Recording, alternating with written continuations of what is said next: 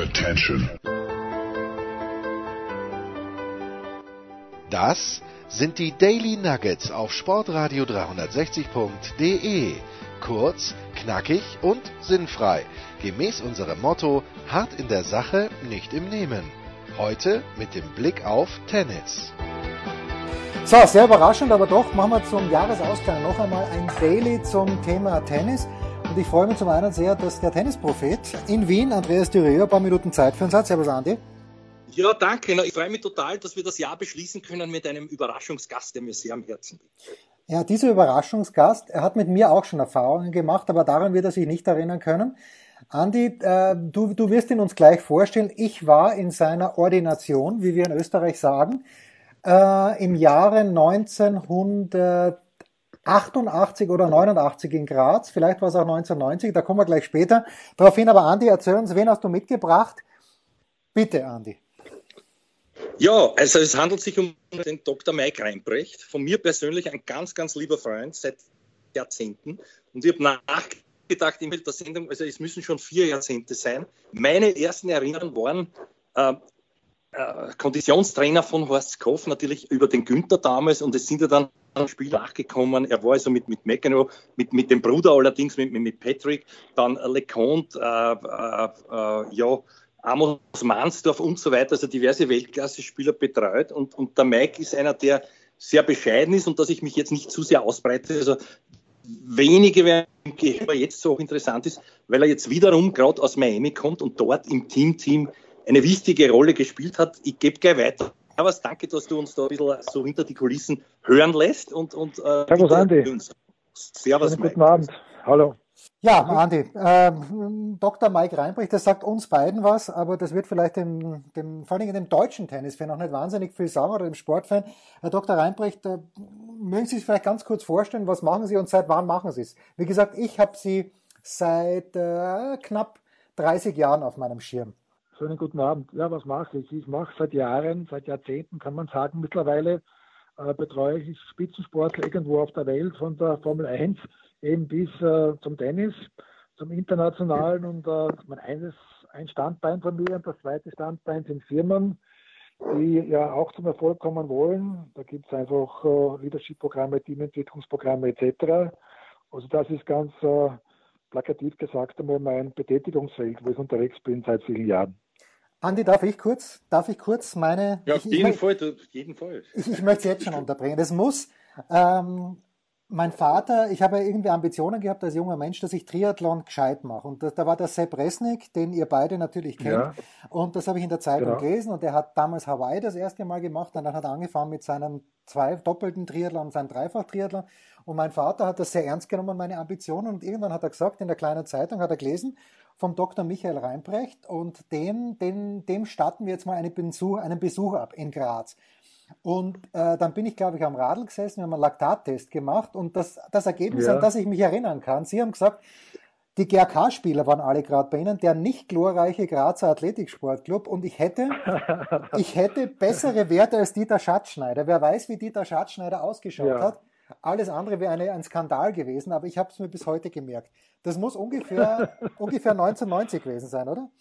So in etwa. Ja, das ist ohne weiteres, ohne weiteres möglich. Wir haben damals, wir waren die Ersten, die ein privates sportmedizinisches Institut gegründet haben damals.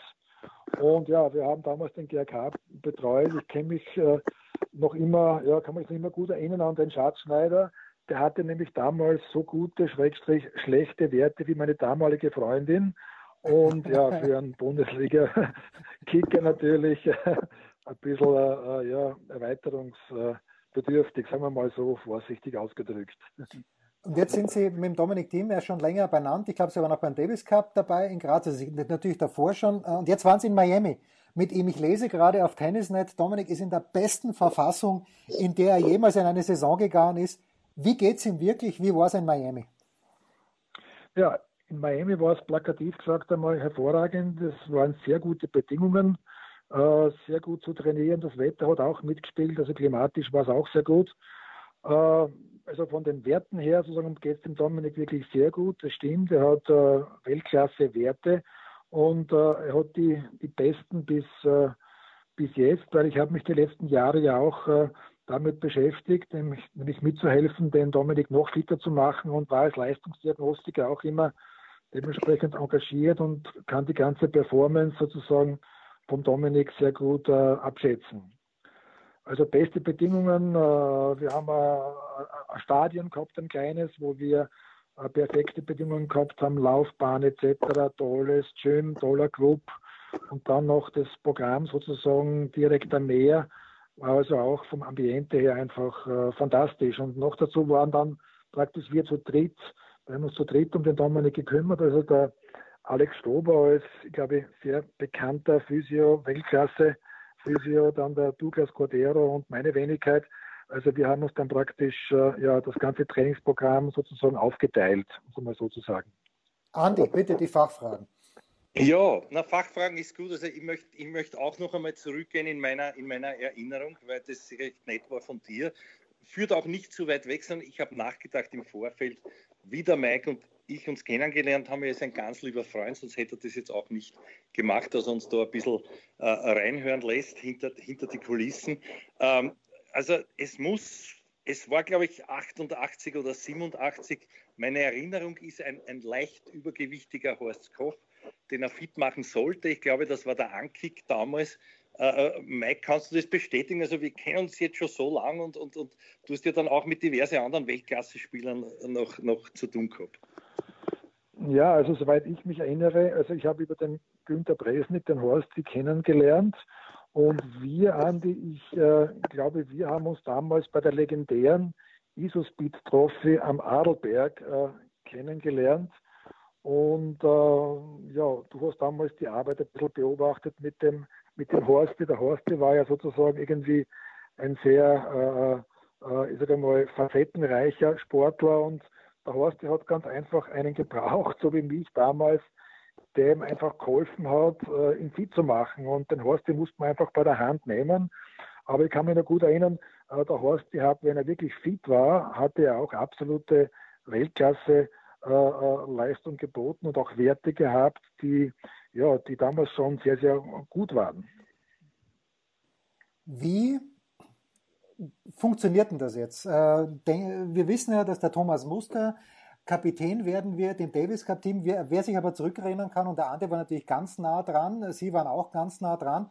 Muster und auf der anderen Seite Bresnik und Skoff haben kein Wort miteinander geredet. Der Dominik war jetzt jahrzehntelang beim, beim Günter Bresnik. Hat sich diese, ähm, diese Animositäten, die es da sicherlich gab, und ich bin mir sicher, dass der Günther jetzt nicht zu Hause ein Kerzerl anzündet, dass der Muster da dazu stößt, haben sich diese Animositäten gelegt aus Ihrer Sicht?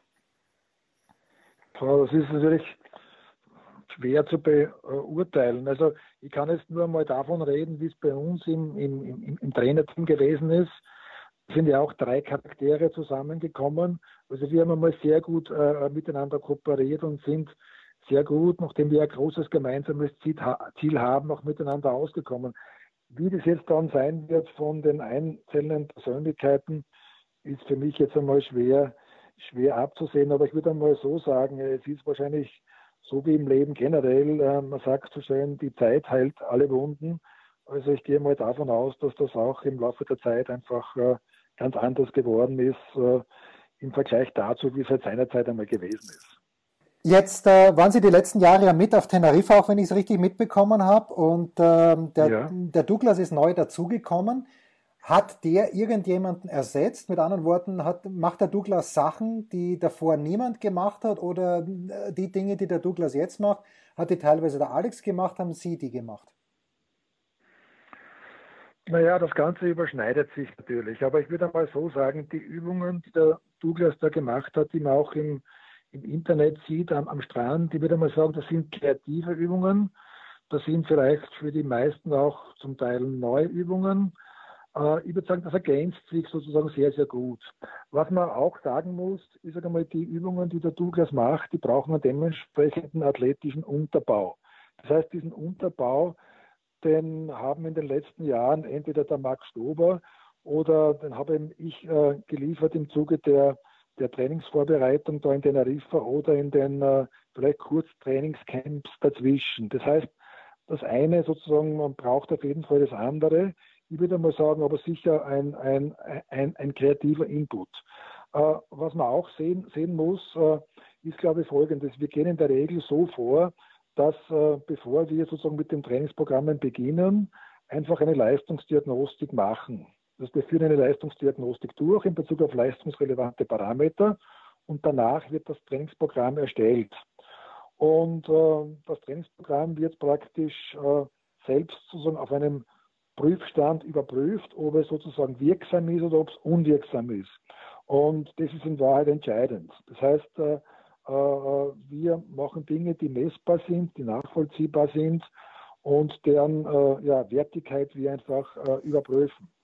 Und insofern trägt praktisch jeder dazu bei, dass dieser, ja, äh, dass wir so gemeinsam äh, zum Erfolg kommen und, und eben diese Leistungsparameter gemeinsam verbessern.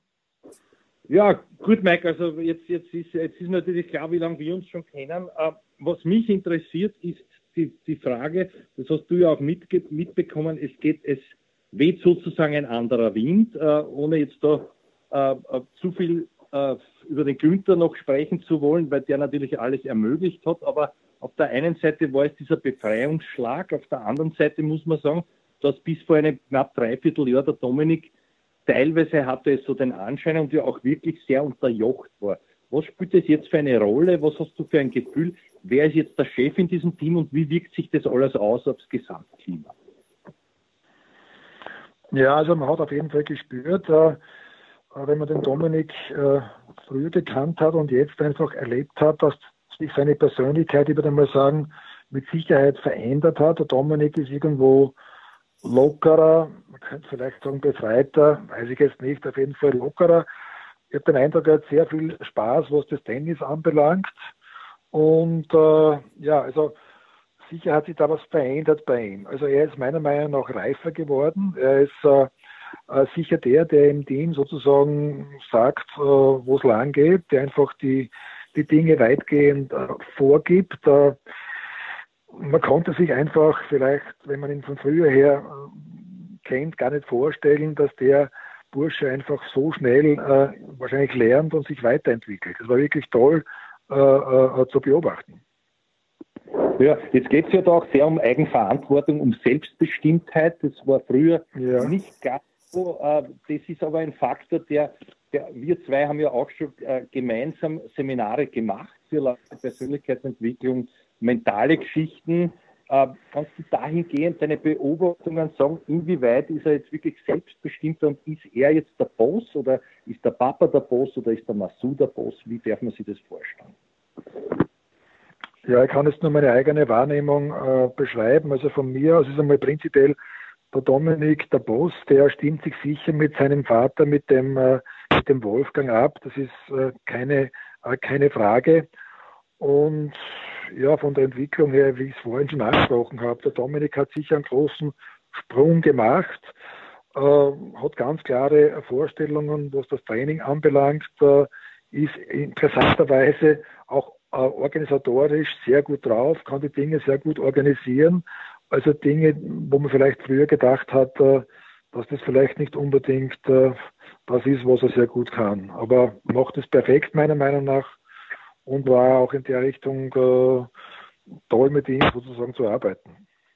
Jetzt möchte ich noch eine Frage stellen, bevor der Jens wieder bitte sich einbringt. Und zwar, die, die liegt mir auf der Zunge, die ist brennend, die ist dir vielleicht nicht ganz angenehm, aber äh, es ist dieser mentale Aspekt, ja, wo, wo du mich seinerzeit drauf gebracht hast, auch äh, dankenswerterweise ein bisschen umzudenken äh, in dieser ganzen Sportszene mit dem Champions-Prinzip, wo ich jetzt Nachforschungen mache, mit dem Buch, an dem ich schreibe. Das ist eigentlich deine Initialzündung gewesen. Deswegen frage ich jetzt, ist dieser Bereich von dir teilweise mit abgedeckt? Wird das nicht gewünscht?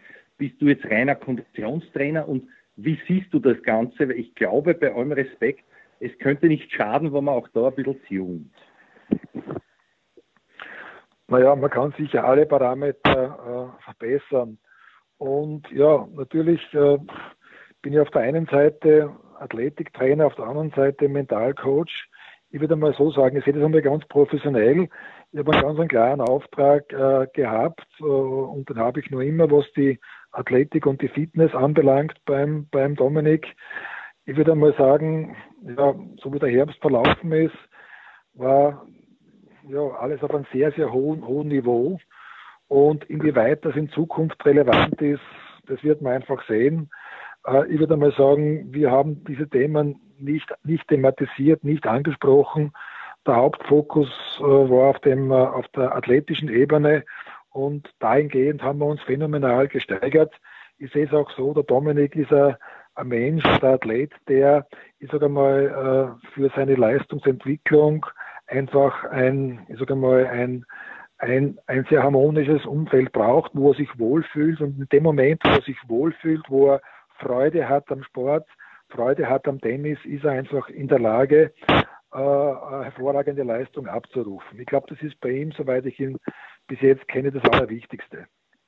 Eine, Stelle, eine Frage stelle ich noch, nicht eine Stelle frage ich noch, entschuldige Jens, ja. was wieder aufgelegt ist. Äh, äh, ich weiß, äh, du hast auch gemacht früher, es gab ein Programm, ich glaube, jetzt hast du ein eigenes, wo, die wo diese Stressresilienz ein bisschen getestet werden kann. Wie schaut es da aus? Naja, äh, generell, was diese äh, Stress-Thematik anbelangt, ist natürlich ein großes Thema äh, im Sport.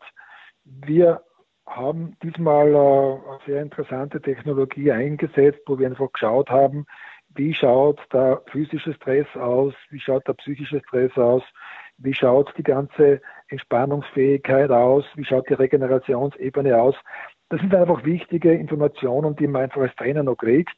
Ich sage aber trotzdem, und da bin ich 100% der Meinung, dass das richtig ist, das Wichtigste ist der Kontakt, den du hast als, äh, als Trainer zum Athleten, wo es einfach um Kommunikation geht, wo es um, äh, um subjektives Befinden geht. Das ist für mich wichtiger als die, äh, als die Messwerte, die natürlich auch ihre, ihre eigene Relevanz haben. Es ist im Endeffekt beides. Beides, was entscheidend ist.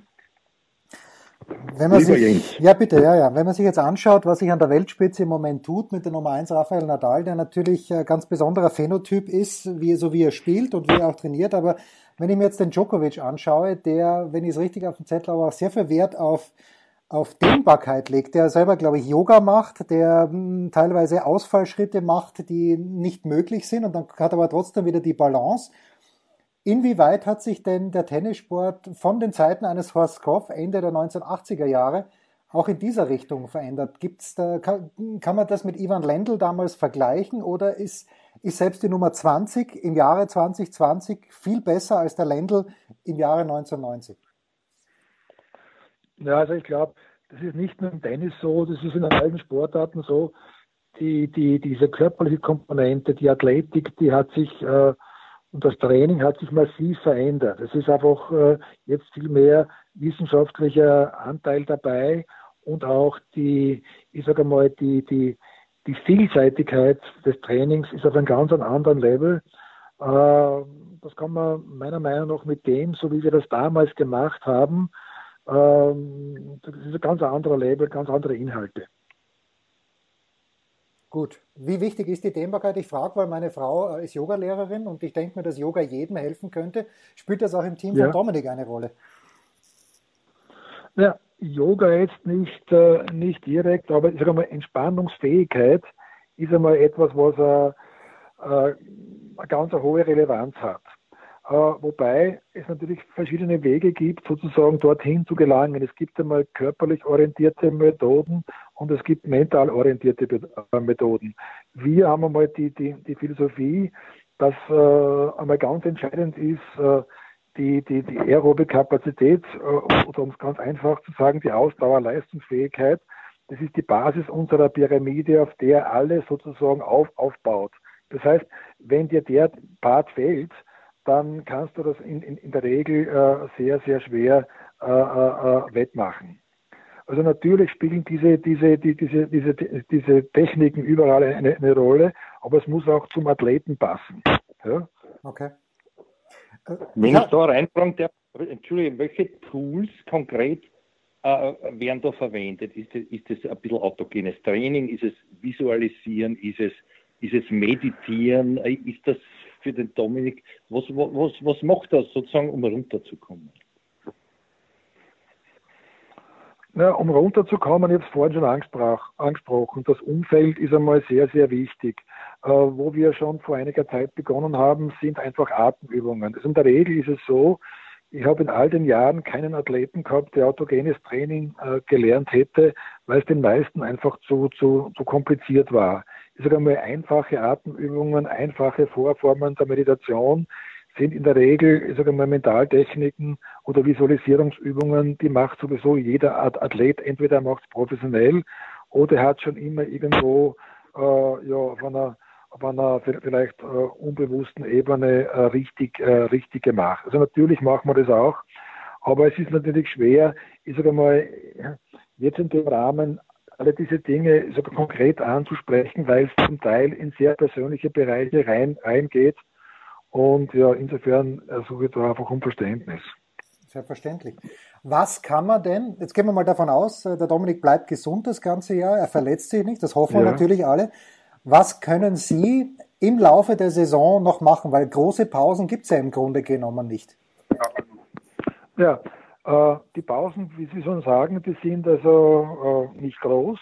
Das heißt, wir sind sozusagen gefordert, in den Zeiten, die dazwischen bleiben, zum Beispiel vor Indien Wales, punktgenau zu, zu trainieren. So, wie schaffe ich das? Punktgenaues Training schaffe ich nur, meiner Meinung nach zumindest, indem ich äh, vorher eine genaue Leistungsdiagnostik mache, mit dem Trainer Gespräche führe, mit dem Dominik Gespräche führe und dann sozusagen das Trainingsprogramm darauf aufsetze. Also wir trainieren praktisch äh, immer sozusagen in Bezug auf eine differenzierte Diagnostik. Also die muss sehr genau sein, damit ein punktgenaues Training äh, überhaupt möglich wird und dafür hast du in der Regel eben ein oder vielleicht zwei Wochen Zeit.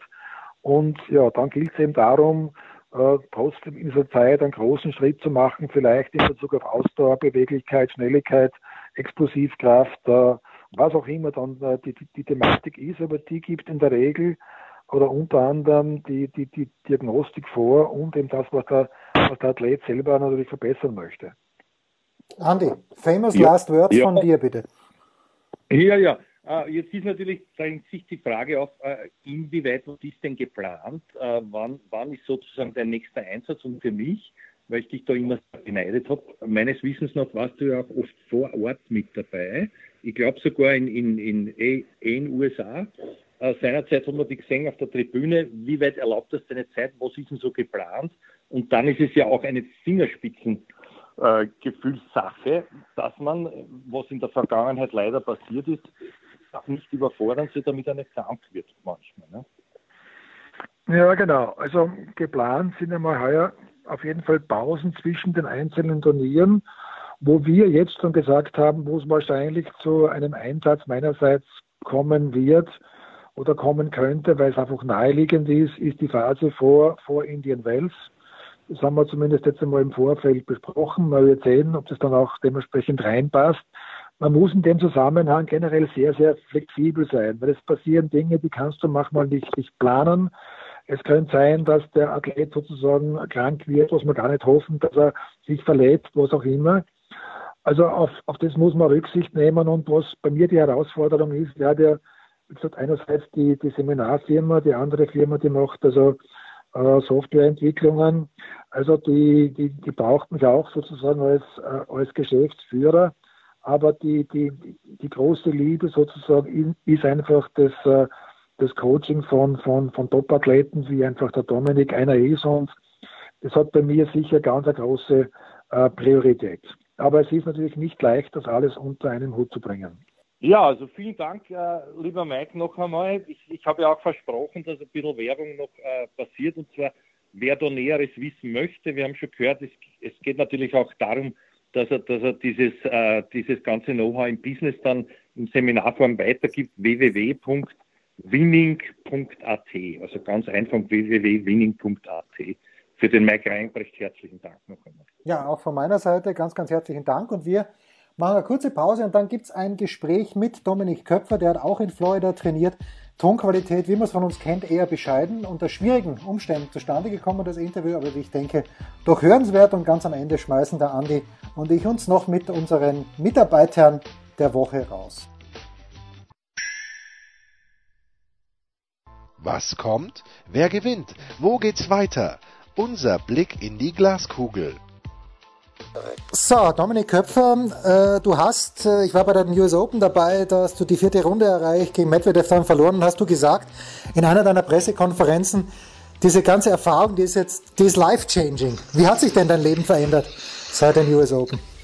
Ja, auf jeden Fall viele neue Erfahrungen gemacht, vor allem bei den US Open eben dann auf so einer großen Bühne einfach noch nie gespielt, dann mal das zweite Grand Slam Hauptfeld, erste Mal ähm, eben ja, mich qualifiziert fürs Hauptfeld und dann dadurch, dass ich die vierte Runde erreicht habe, dann auch äh, in die Top 100 eingedrungen und von dem her, ja, die Turnieränderung und die Turnierplanung hat sich auf jeden Fall geändert. Kann jetzt größere Turniere spielen, kommt direkt in die Hauptfelder von den Grand Slams rein. Jetzt erstmal, vor allem ist es schon, ja, schon ein großer Schritt in die richtige Richtung gewesen und natürlich auch ein Traum, der ein bisschen in Erfüllung gegangen ist und ja, einfach ein Stepping Stone, um ja, für das nächste Jahr einfach auch mich nochmal einen Schritt zu verbessern können. Wenn du jetzt auf die US Open Partien zurückschaust, ähm, klar, du hast gegen Medvedev gespielt. Äh, ich würde das Basilashvili-Spiel herausnehmen, wo ich sage, Wahnsinn, damit hätte ich nicht gerechnet. Aber was war denn das, das Match? Du hast oder da sechs Matches gewonnen. Was war dasjenige Match, wo du sagst, okay, hm, da im Nachhinein betrachtet wird das das Beste? Ich denke, kämpferisch war das Beste gegen Munar. Da habe ich einfach mit meinen Nerven zu kämpfen gehabt, habe dann auch Krämpfe gekriegt. Obwohl, ja, ich war zwei Sätze vorne, Break vorne, dann einfach ja, nervös geworden und Krämpfe gekriegt mit einer Hand und richtig komisch und dann mich durchgekämpft und dann ja tennismäßig würde ich auch sagen, dass Basilashvili einfach ja, das Beste war von Anfang bis Ende relativ solide gespielt, ihm kaum freie Punkte gegeben und mich irgendwie einfach ja, durchgekämpft auch würde ich sagen. Jetzt, wenn wir von einer nervlichen Anspannung sprechen, dann erinnere ich mich, äh, ich bin Österreicher, dass du gegen den Dennis Nowak in Ilkli das Finale gespielt hast. Äh, kannst du das mal vielleicht beschreiben, wie es einem da mental geht? Du hast das Spiel 7-6 im dritten Satz gewonnen und es ging ja da für euch beide um einen fixen Startplatz in Wimbledon. Äh, wie ist das jetzt verglichen mit einem Grand Slam Auftritt dann eben in New York, nervlich gesehen? War das vielleicht sogar schlimmer? Ja, ich denke, äh, das Challenger-Finale in Ilki war auf jeden Fall um einiges schlimmer als die meisten Matches, die ich bei den US Open gespielt habe, weil es eben, ja, das erste wäre, es ging um meinen ersten Wildcard, meinen ersten Hauptfeldstart in einem Grand Slam und dann für den Dennis ging es eben um den Einzug in die Top 100, von dem her hat man es, denke ich, auch am Ende gemerkt im Tiebreak, da war das Level vom Tennis nicht so hoch, viel viele Fehler gemacht und dann irgendwie einen Matchball noch abgewehrt, Slice nach außen, ähm, Aufschlag und dann eben ja den ersten Matchball gleich genutzt. Das war dann schon die Anspannung dann schon ähm, ja, sehr hoch gewesen. Das hat man, denke ich, auch tennismäßig gemerkt. Und ich denke, das hat mir vielleicht auch ein bisschen geholfen, den Rest des Jahres, ähm, vor allem auch bei den US Open, dann gegen Opelka im Tiebreak, den, ja, das Match einfach auch auszuservieren und ähm, vielleicht nicht so nervös zu sein, weil man eben schon mal in den Situationen zuvor gewesen ist. Wenn du jetzt mal vergleichst, äh, Wimbledon und US Open, einfach vom Ambiente her, also ist es für dich angenehmer, in so einem ruhigen Umfeld zu spielen, wie in Wimbledon, wo er wirklich ja, wo es einfach noch klassisch ist? Oder ist es dir lieber wie den US, äh, bei den US Open, wo du dann gegen Medvedev spielst, wo große Teile des Publikums auf deiner Seite waren, aus bekannten Gründen? Was, was ist dir da lieber gewesen? Hm, ich denke, hat beides auf jeden Fall was. Natürlich ist Wimbledon ganz besonders, weil es eben noch ähm, ja, sehr traditionell ist. Aber US Open ähm, gefällt mir persönlich ein bisschen besser, weil ich eben ja auch vier Jahre College gespielt habe. Da war immer was los und ja, macht auf jeden Fall riesig Spaß, vor, vor so einem riesen Publikum zu spielen und dann auch ähm, ja, angefeuert zu werden oder ja, wie auch gesagt, gegen Medvedev, wo dann rauslaufen und er ausgebucht wird, dann schon nochmal ja, ein bisschen, bisschen anders, aber es ist auf jeden Fall beide Turniere sehr besonders, aber ich würde sagen, wenn ich mich entscheiden müsste für eins, wäre es die US Open, da ich eben ja, mich mittlerweile schon ein bisschen dran gewöhnt habe, dass immer ein bisschen was um mich drumherum los ist und die Zuschauer ein bisschen verrückt sind. So, und jetzt kommt's. Äh, wenn man so die alten Geschichten hört von Boris Becker, von Thomas Muster, Davis Cup Südamerika, mit Urin beworfen, geblendet mit Spiegeln. Du sprichst an, du hast vier Jahre College gespielt. Wie, wie geht's da in irgendeiner Art und Weise abartig zu oder sind das lauter gesittete Zuschauer, die höflich applaudieren, die euch bei euren College-Matches zuschauen?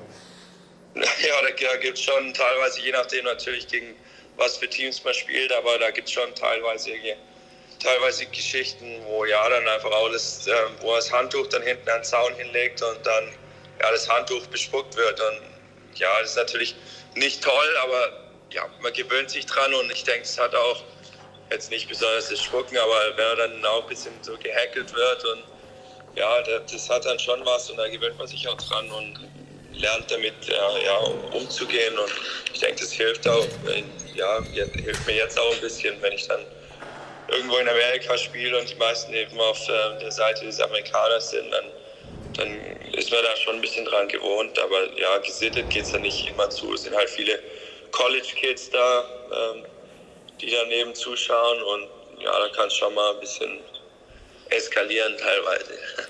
Schaut man als Tennisspieler ein kleines bisschen neidisch auf die anderen College-Sportarten? Also wir müssen ja nicht reden, also March Madness mit Basketball und natürlich auch die, äh, die Football-Universitäten, die großen, oder bist, bist du da ganz happy damit gewesen, wie das war bei dir?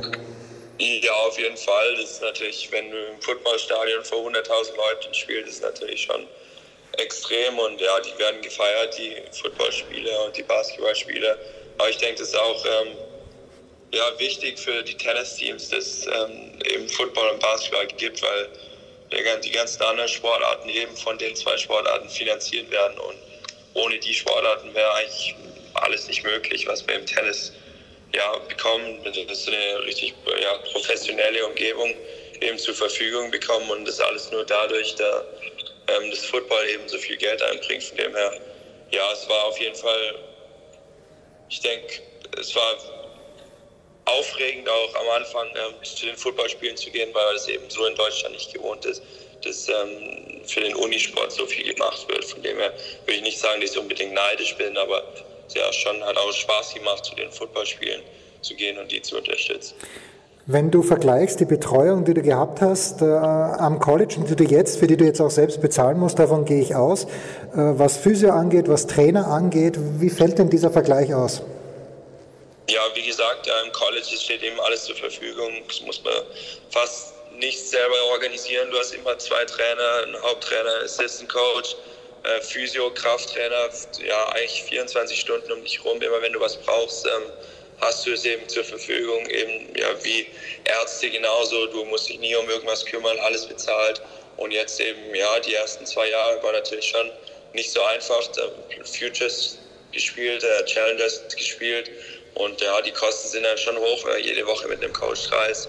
Und ja, ich denke, das ist auch der größte Unterschied vom College-Tennis zum professionellen Tennis, dass du eben ja, alles selber auf die Reihe kriegen musst. Keine Unterstützung wirklich hast. Jetzt äh, nach den US Open, der Herbst ist jetzt nicht ganz so überragend gelaufen. Du musstest äh, in die Quali auch wieder gehen bei manchen Turnieren. Shanghai war, glaube ich, das letzte, was du gespielt hast. Ähm, hast du irgendeinen Grund dafür ge gefunden? War die Luft dann auch mental ein bisschen raus nach diesem Highlight? Ja, es war auf jeden Fall teilweise mental und auch körperlich ja, ein bisschen, bisschen krank gewesen nach den US Open. Dann natürlich mental ist es nicht so einfach von so einem, ja, von meinem größten Erfolg bisher dann wieder ein bisschen runterzukommen. Und ähm, ja, dann habe ich mich dazu entschieden, nach Shanghai eben aufzuhören ähm, für die Saison und ja, zu trainieren und dann zu, zum Davis Cup gereist und dann jetzt bereite ich mich wieder auf die neue Saison vor und ja, habe einfach ja, ein bisschen die Luft raus gewesen, würde ich sagen, mental, aber auch ja, ähm, körperlich. Mhm. Wenn du den Davis Cup schon ansprichst, da hat Michael Kohlmann Philipp Kohlschreiber spielen lassen, ein Veteran in den drei Partien, die die Deutschen gespielt haben. War das für dich klar, in Ordnung oder warst du so heiß, dass du gesagt hättest, okay, Michael, ich bin ready, äh, komm, lass mich mal ran?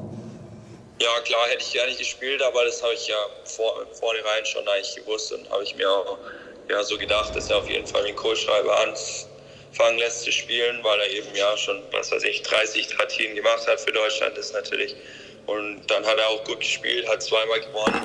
Und dann war es natürlich schwer für mich, in die Line zu kommen. Aber ja, war auf keinen Fall eine Enttäuschung. Damit habe ich gerechnet. Und ja, habe mich trotzdem riesig gefreut, dass ich dabei sein konnte. Zum ersten Mal. Wie hatte das, ich meine, du, du hast ja vielleicht im Fernsehen auch oder vielleicht in den USA andere Davis Cups gesehen, dieses Finalturnier. Äh, ihr habt ja nie in der größten Halle gespielt. Wie hat dir das Finalturnier jetzt ganz generell gefallen?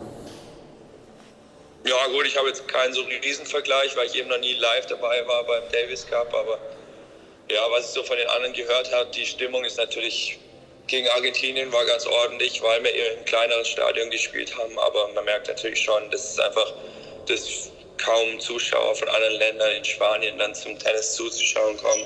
Von dem her war ja, ich denke, auf jeden Fall ein anderes Turnier. Die Organisation vom Turnier selber war top, war alles da, perfekt für die Spieler. Nur die Atmosphäre von ja, den Teams, anderen Teams als Spanien war eben nicht so unglaublich, weil die, weil die Spieler, äh, weil die Fans einfach die Reise einfach nicht angetreten haben. Hm. Lass uns äh, auf jetzt schauen und auf die Zukunft schauen. Wo, du netterweise hast du sehr früh Zeit, amerikanischer Zeit für uns. Äh, wo trainierst du jetzt gerade und mit wem? Äh, zurzeit bin ich in Tampa, da bin ich jetzt seit drei Jahren eigentlich schon. Trainiere teilweise bei Saddlebrook, dann hier bei IMG, je nachdem. Hier sind relativ viele Leute zurzeit. Der Sascha ist hier, der Hubert Holkasch, ähm, Peter Polanski, sind einige Leute da und da, ja, teilweise benutze ich auch äh, die USTA-Anlage in Orlando, um Matches zu spielen. Von dem her ja, habe ich einige Trainings, Trainingsmöglichkeiten. Und ja, ich bin jetzt seit drei Jahren eben hier mit dem Brian Williams und mit dem Billy Heiser, mit dem ich trainieren. Und ja, läuft eigentlich ganz gut. Wetter ist perfekt. Von dem her ja, passt alles zu sein. Wie muss man sich das vorstellen? Ruft dann in der Früh der Sascha an oder der schreibt eine SMS, äh, morgen um 14 Uhr spielen wir mal zwei Stunden miteinander. Naja, na, jetzt, jetzt zur Zeit macht er noch seine eigene Sache, aber dann, wenn er anfängt, Punkte zu spielen, dann wird man dann schon mal gefragt teilweise. Und ja, dem, dem Robert Holkast trainiere ich relativ häufig, der ähm, hat seinen Coach hier in Tampa und ja, da sind schon einige Leute da und ergibt sich eigentlich immer was. Wenn wir jetzt aufs nächste Jahr schauen, du bist im Moment Nummer 94 der Welt. Jetzt hast du die Top 100 geknackt. Du hast ein Achtelfinale beim Grand Slam Turnier. Das gibt ja gar nicht so viele Spieler, die das sagen können. Setzt man sich da konkrete Ziele für 2020? Ja, die Ziele sind natürlich schon nach oben geschraubt worden. Ziel ist auf jeden Fall in die Top 50 zu kommen nächstes Jahr. Ähm, dann natürlich bei allen Grand Slams im Hauptfeld direkt dabei zu sein. Jetzt Anfang des Jahres habe ich nicht so viele Punkte zu verteidigen da ich nicht so toll gespielt habe ähm, Anfang letztes Jahres. Von dem her ähm, ja, erhoffe ich mir natürlich schon in den ersten paar Monaten auch, dass es wieder weiter nach oben geht und dann eben ja, auch ähm, mehr ATP-Turniere zu spielen, dort, dort, teilweise auch direkt in die Hauptfelder reinzukommen. Von dem her, ja, die Ziele sind auf jeden Fall andere, als sie letztes Jahr waren, aber ich freue mich drauf, auf, auch drauf auf die Challenge und ja, ich hoffe, dass ähm, weitergeht, wie es eigentlich aufgehört hat am Ende des Jahres. Na, Hurkacz wird beim ATP Cup spielen, Zverev wird beim ATP Cup spielen. Wie, wie fängst du denn deine Saison 2020 an? Ja, der ATP Cup hat für mich nicht so viel Sinn gemacht, weil ich eben der dritte Spieler ja. gewesen wäre und nicht so viele Matches bekommen hätte, beziehungsweise eigentlich nur Trainingsmatches. Von dem her habe ich mich dazu entschieden, ähm, erstmal in Canberra anzufangen, das, mhm, das mhm. Challenger. Und danach ist noch nicht ganz klar, entweder Quali von dem ATP-Turnier oder noch das zweite Challenger und dann eben die Australian Open. Preisfrage für Dominik Köpfer. Weißt du, wer der dritte Einzelspieler für Deutschland ist beim ATP Cup? Äh, der dritte Einzelspieler für Deutschland ist, glaube ich, Mats Morang, bin mir nicht ganz sicher. Aber ja, du bist ein Fuchs, das muss man sagen. Also Respekt, das wissen nicht viele. Dominik, äh, eine Frage habe ich noch. Äh, von Kevin Anderson kennen wir ja, dass der seine Alumnis, dass er seiner ehemaligen Uni viele Leute unterwegs sind, ihn in die Stadien begleiten. Hast du die Erfahrung auch schon gemacht? Auf jeden Fall, ja. New York ähm, haben schon in der Quali waren einige Leute da, vielleicht so 10 bis 20 Leute. Und dann ging es natürlich immer weiter in die, ähm, in die zweite Runde, dritte Runde, vierte Runde und dann in der vierten Runde war schon einiges was los und äh, auch teilweise ja Tulane Fangesänge. Von dem her ja freut mich natürlich immer auch ähm, auf anderen Turnieren reisen viele Leute hin und ja, schauen viele zu. Da ist schon der Zusammenhalt hier, der Zusammenhalt hier in den USA, in den Colleges ähm, sehr groß teilweise und ja, das ist natürlich auch ein bisschen was Besonderes, wenn du dann dein Leben lang dich ähm, zu ähm, eben zu Tulane ähm, dazu gehörig fühlen kannst. Und ja, es macht natürlich riesen Spaß, auch Leute wiederzusehen in verschiedenen Städten und die dir dann hinterher reisen. Ausgezeichnet. Dominik, ich danke dir ganz, ganz herzlich. Viel Glück. Der Passgeber, der Eigentorschütze, der King of the Road. unsere Mitarbeiter der Woche.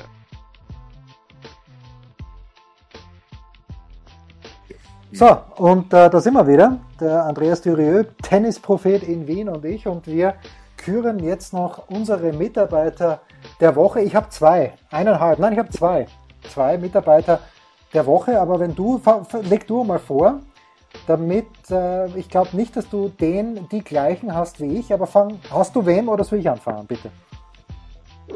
Ja, fang du einmal an, also ich hätte mehrere. Ja? Na bitte, da, äh, ich beginne mit einem Paar, das ich mir als Paar interessant vorstelle. In diesem Jahr hat sie ihn in Monte Carlo sehr herzhaft geküsst, mit Recht natürlich. Übrigens, Monte Carlo wird Dominik Thiem auslassen, aber in Monte Carlo, wenn ich mal kurz zurückrechne, da wusste es vielleicht schon, die Flavia Penetta, dass sie zum zweiten Mal schwanger ist äh, von ihrem Ehemann von Fabio Fonini und vor wenigen Stunden, möchte ich sagen, ist die Nachricht reingekommen, dass Flavia Penetta und Fabio Fonini zum zweiten Mal Eltern geworden sind und nachdem ich schon dreimal diese Freude gehabt habe, dass ich Vater, nein, man wird glaube ich nur einmal Vater, aber ich habe mein drittes Kind, ist ja wurscht. Ihr wisst, was ich sagen möchte. Meine Mitarbeiter der Woche sind Flavia Penetta und Fabio Fonini. Ja, also du, du, äh, du wirst um eine spezielle Form der Mitarbeit besonders beneiden, nehme ich an. Ich hoffe, äh, es ist nicht herauszuschneiden, ich gehe auch nicht weiter darauf ein. Die nächste Frage an mich wird sein, wer denn mein Mitarbeiter oder meine Mitarbeiterin ist. Ähm, ich habe es bis gestern noch nicht gesehen auf dem vier naheliegenden Medium Tennisnet. Vielleicht ist es inzwischen schon durchgesickert, aber leider ist es das letzte Jahr des Leander Paes und der liegt mir besonders am Herzen, weil der natürlich die, die, die Doppelwelt äh, seit mehreren Jahrzehnten sozusagen bereichert und wer ihn kennt, auch als Persönlichkeit, wird der sehr abgehen wird. Äh, es, es, wird. es wird sein Farewell-Jahr werden, also er nimmt jetzt Abschied. Ich kann mich noch erinnern, ein, ein, paar Jährchen zurück, 95 hat er im Davis Cup den Goran Ivanisevic geschlagen und äh, alle werden es noch wissen, die sich ein bisschen interessieren, auch für olympisches Tennis. Er hat den Andrew Agassi besiegt, ich glaube sogar in, in Atlanta 96 bei dieser bei diesen Olympischen Spielen und ist Dritter geworden im Single. Er war ja auch einmal ein sehr guter Singlespieler und er ist ein, ein Professor im Doppel. Irgendwann einmal läuft einem dann die Zeit davon. Jens, das, davon können wir ja ein Lied singen. Also wir sind ja auch schon mehr oder weniger zurückgetreten. Leander Paes, er wird nicht hören, aber Handkuss von mir ist mein Mitarbeiter der Woche. Habe ich das letzte Mal gesehen in der Box von Stefanos Tsitsipas bei den US Open und live hat er in München einmal mit dem Jürgen Melzer Doppel gespielt und da war er derjenige, weil es in München natürlich bekanntermaßen immer ein bisschen frisch ist, der mit einer Legging unter seiner kurzen Tennishose Doppel gespielt hat mit Jürgen. Gewonnen haben sie das Turnier ja. nicht, aber ich schließe mich natürlich sehr gern an.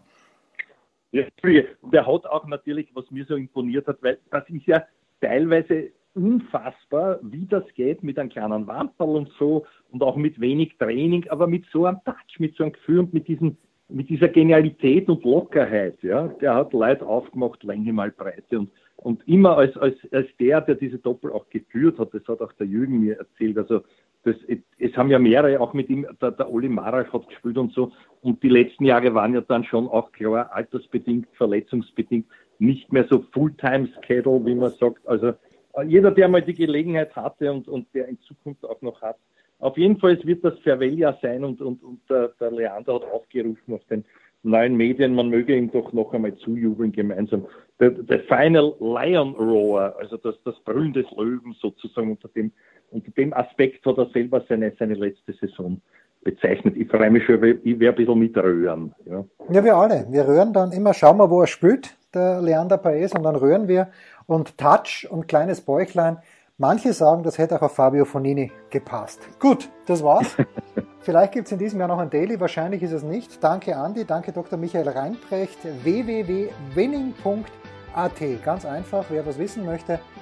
Und äh, wenn wir uns nicht mehr hören, guten Rutsch alle miteinander. Das waren die Daily Nuggets auf Sportradio 360.de. Versäumen Sie nicht alle anderen Podcasts aus unserer sympathischen Familienwerkstatt. Schon gar nicht die Big Show. Jeden Donnerstag neu.